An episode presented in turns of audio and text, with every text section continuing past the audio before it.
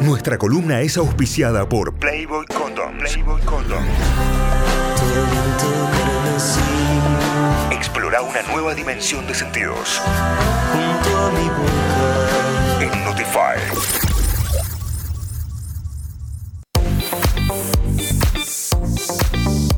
Abrimos la ronda de mates, abrimos ronda de mates hoy día miércoles con nuestra sexóloga, con la licenciada Noelia Benedetto. Noé, buen día, ¿cómo va? Buen día, ¿cómo va? Buen día para todos y todas. ¿Todo bien? Bien, acá andamos. ¿Ustedes? Bien, bien, excelente, excelente. Día atípico para la columna, pero la tendremos los miércoles ahora, así que vamos a estar charlando eh, día miércoles y a esta hora con la Noé. Como siempre, ayer tiró su sticker de preguntas en leak.noeliabenedetto, arroba leak.noeliabenedetto en Instagram. Y vamos a hablar de un tema que, propuso la audiencia, un tema que propuso la comunidad de Instagram y que tiene que ver con el deseo sexual y la ligadura de trompas. ¿Es así, Noé? Así es. Me mandaron ese sticker y hace un tiempo también que vengo recibiendo consultas varias al respecto. Por ejemplo, una decía, me hice la ligadura de trompas hace tres años y luego de ello perdí por completo mi deseo sexual. En principio, habría que eh, definir esto de qué se trata la ligadura de trompas o ligadura tubárica, ¿sí? La ligadura es un tipo de anticoncepción quirúrgica. En relación a, los métodos anticonceptivos tenemos varios tipos, ¿sí? Los que se usan en el momento, ¿sí? Los de mediano plazo, que generalmente son los hormonales, como las pastillas o los inyectables. Después tenemos algunos que son a largo plazo, como por ejemplo los eh, implantes subdérmicos o de repente los, dispositivos intrauterinos. Y después tenemos métodos definitivos, ¿sí? que ahí entran justamente los quirúrgicos. La vasectomía podría ser uno de ellos, la salpingectomía, que es directamente retirar, es decir, extirpar las trompas. Y en este caso, bueno, lo que sería la ligadura tubárica o ligadura de trompas, eh, consiste, de acuerdo a la técnica que se utilice, ¿no? En cortar o bien cauterizar o bien atar las trompas uterinas, ¿sí? Bien. ¿Para qué? ¿Sí? Esas trompas, ¿sí? Son como unos bracitos que eh, justamente lo que hacen es comunicar el útero con los ovarios, En esos conductos, justamente en esos espacios, se produce, en el caso de que se dé la fecundación, el encuentro entre el óvulo y el espermatozoide. Entonces, si cortamos, digamos, esa, ruta, digamos, el óvulo mm, se va a reabsorber y eh, la persona a partir de esa intervención queda sin posibilidad de gestar. ¿sí? Entonces, solamente se intervienen esos conductos lo que quiere decir que la persona, todo lo demás va a seguir intacto, es decir, eh, sigue ovulando, sigue menstruando tal y como lo venía haciendo antes de la intervención. Sí, sí es probable que eh, pueda, ¿sí? Eh, después de esto, si bien es un método irreversible, hay algunas cirugías que pueden llegar a proponer una reversibilidad o bien también alguna técnica de, reproducción asistida si la persona llegara a considerar la posibilidad de gestar. ¿sí? Entonces, teniendo en cuenta esto, es solamente hacer un corte ¿sí? en lo que sería la ruta que nos llevaría a comunicar óvulo con espermatozoide. ¿sí? Claro, directamente eso. en, ese, en ese sentido no habría ningún otro tipo de cambio, al menos. Eh, Nada. Eh, que se pueda llegar a, a notar a simple, a simple vista, digamos, a simple sentir. Así es.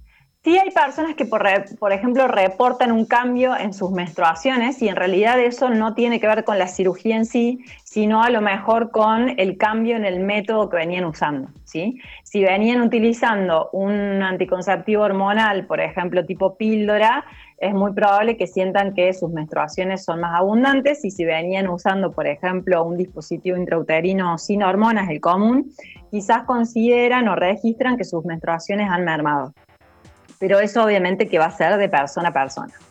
Ahora, en términos de lo que tiene que ver el deseo sexual, si ya sea su aumento o disminución, es todo parte de un mito, sí, hay muchísimos mitos alrededor de esta cirugía, por ejemplo, que va a, van a aumentar de peso o que va a modificar el estado de ánimo. Hay mm, mitos que he leído en relación a eh, la locura eh, o que provoca una especie de menopausia precoz. Nada de eso es cierto, nada de eso está, digamos, comprobado científicamente, esa relación, porque la realidad es que justamente la ligadura es solamente la intervención sobre un conducto y no tiene una relación, por ejemplo, con la libido o con la lubricación o con el placer en el ámbito sexual.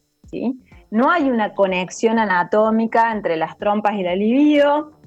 Entonces, eh, sí puede existir, y de hecho hay estudios que lo reportan, algún tipo de asociación emocional o bien psicológica entre la, reproducción o el cese de esta reproducción y el deseo sexual, ¿sí? Por lo que en algunas personas que, por ejemplo, han reportado que no lograban disfrutar plenamente su sexualidad por temor a un posible embarazo, luego de esta cirugía, se sienten un tanto más atraídas o disponibles para la actividad sexual debido al alivio y la liberación que implica haberse hecho esta cirugía porque justamente cesa el aspecto reproductivo. ¿sí? Eh, de hecho, hay una investigación del 97 que es española, en donde Sánchez Crespo, Jiménez Gómez y Merino llegan a una conclusión de que la persona se libera de ciertas emociones como el miedo, el enfado o ciertos temores asociados a un embarazo no deseado que afectan justamente las experiencias sexuales. ¿sí? Entonces, justamente esto implica el cese de la actividad reproductiva, pero también el comienzo de otra etapa en relación al disfrute, al goce y la libertad sexual, que antes puede haberse encontrado un tanto bloqueada o inhibida por esa asociación directa entre sexo igual a reproducción o algún tipo de margen de, riesgo de reproducción, ¿sí? Entonces, desde el punto de vista anatómico no hay conexión, ¿sí? Desde el punto de vista hormonal, ¿sí? Eh, el deseo sexual, ya lo hemos hablado en otras columnas, depende principalmente de los andrógenos, es decir, de la testosterona en las personas con útero eh, la testosterona se libera, sobre todo en las glándulas suprarrenales, o sea que nada que ver con esa zona de la pelvis, y también está relacionado con los estrógenos, pero no tiene conexión alguna con las trompas de falopio. ¿sí? Entonces, la cirugía en sí misma tampoco implica la aplicación de alguna dosis de hormonas, así como a lo mejor eh, hay un DIU, un, que sí libera hormonas, que es el Mirena, o bien algún implante subdérmico que también libera progresivamente hormonas. No es el caso de esta intervención, ¿sí? Claro. Lo único que impide es que un espermatozoide se una con un óvulo en la zona de las trompas, ¿sí? Y por lo tanto impide la fecundación. Lo que quiere decir que es solamente un método anticonceptivo y que de ninguna manera, como siempre advertimos, es un método preventivo de infecciones de transmisión sexual. ¿sí? Por eso es muy importante, tengamos eh, o no la cirugía hecha, eh, que utilicemos o sigamos utilizando métodos preventivos de barrera como los preservativos eh, internos, que han vuelto a lo que es el dispositivo público recientemente en nuestro país, en Argentina, o bien los preservativos externos, que son los, los penianos, ¿sí?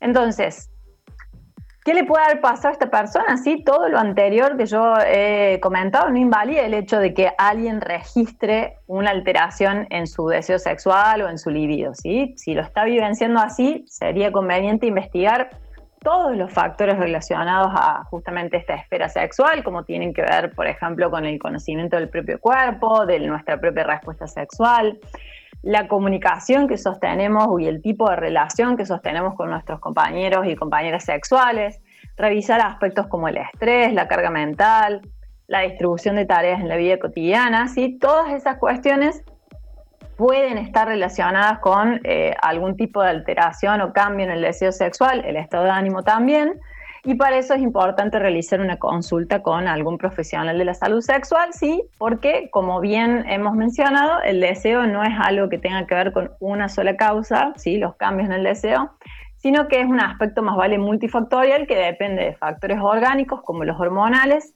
de las experiencias personales presentes y pasadas, y también de las vinculares y obviamente que siempre el contexto eh, juega ahí un peso, ¿no? Claro. Por último, y eh, no menos importante, me parece súper necesario informarles, eh, y habiendo ya desmitificado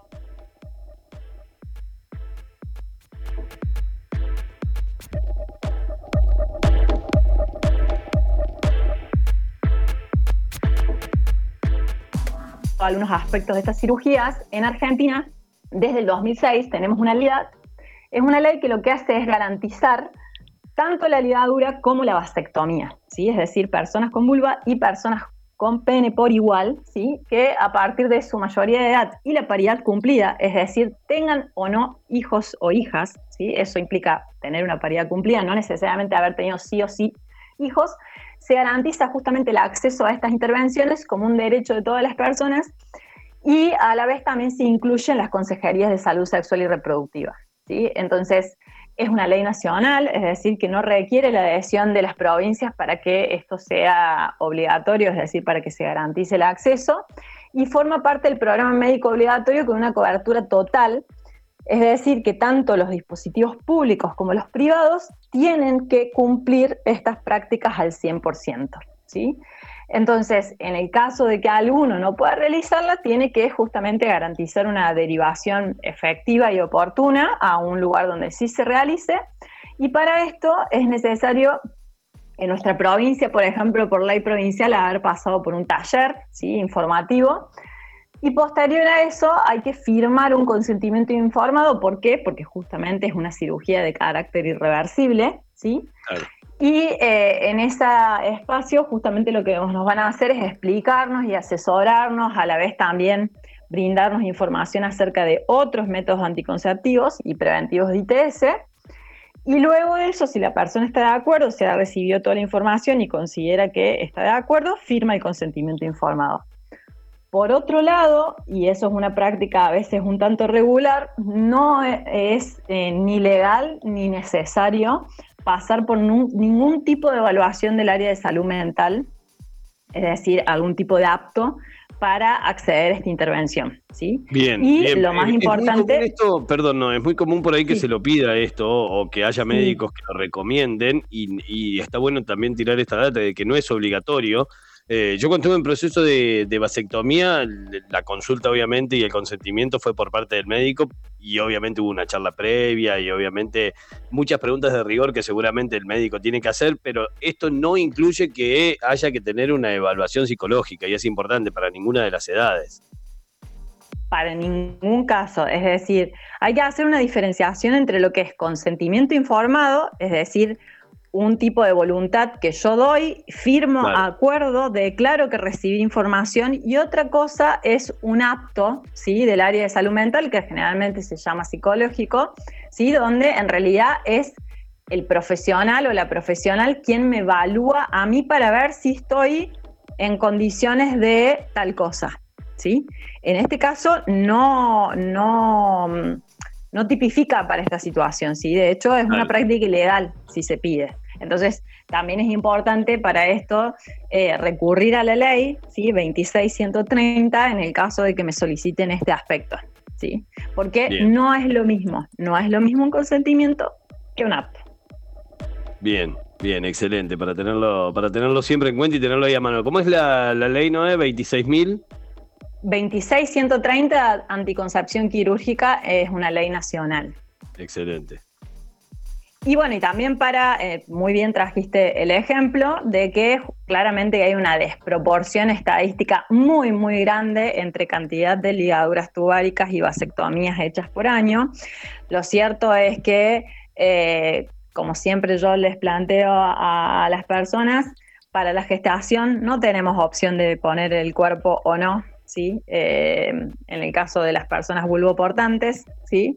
Pero en el caso de la anticoncepción, sí tenemos la opción de no hacerlo, ¿sí? O bien que todas las partes involucradas recurran a este tipo de cirugía en el caso de que optemos por una decisión o de un cese reproductivo definitivo.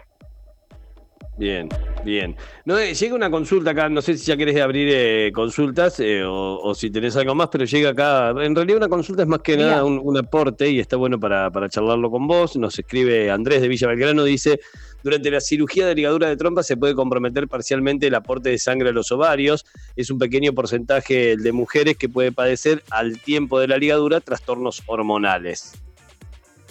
Sí, hay un, eh, hay una, hay un, porcentaje, sí, eh, yo no soy médica, pero sí eh, tengo registro de, ese tipo de estadística, pero en realidad lo que tiene que ver con el deseo, puntualmente sexual en sí, generalmente tiene que ver con la testosterona y esta sobre todo em, tiene que ver con las glándulas suprarrenales. Entonces, en el caso del deseo, no estaría afectado por esta cirugía. Claro, no debería. Inclusive como ya, claro, como hablamos alguna vez, esto del deseo es multifactorial, entonces inclusive hay personas que tienen perfiles hormonales, eh, por ejemplo, una prolactina elevada y que no deberían presentar un deseo sexual alto y sin embargo lo hacen.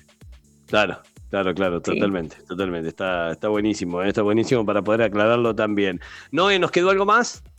Nada más, nada, más. Nada más, excelente, excelente como siempre. Arroba leak.noelia Benedetto, así la encuentran en redes sociales, la pueden empezar a seguir. Arroba leak.noelia Benedetto para seguirla en Instagram, también para hacerle su consulta, para todo, ¿eh? tienen toda la data ahí en la, en la bio de su Instagram para llegar a esto. También van a encontrar esta nota en arroba notifyok, arroba leak.noelia Benedetto y en eh, eh, notify.com.ar, en nuestra página web, para que puedan acceder, leerla ahí, tener toda la data, como siempre, de la mano de nuestra sexóloga. Noé, hasta la semana que viene. Muchísimas gracias. Hasta la semana que viene y éxitos para todos y todas. Abrazo.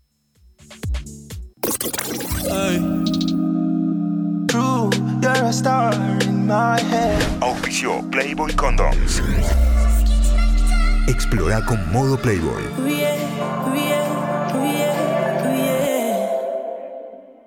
Aportamos datos.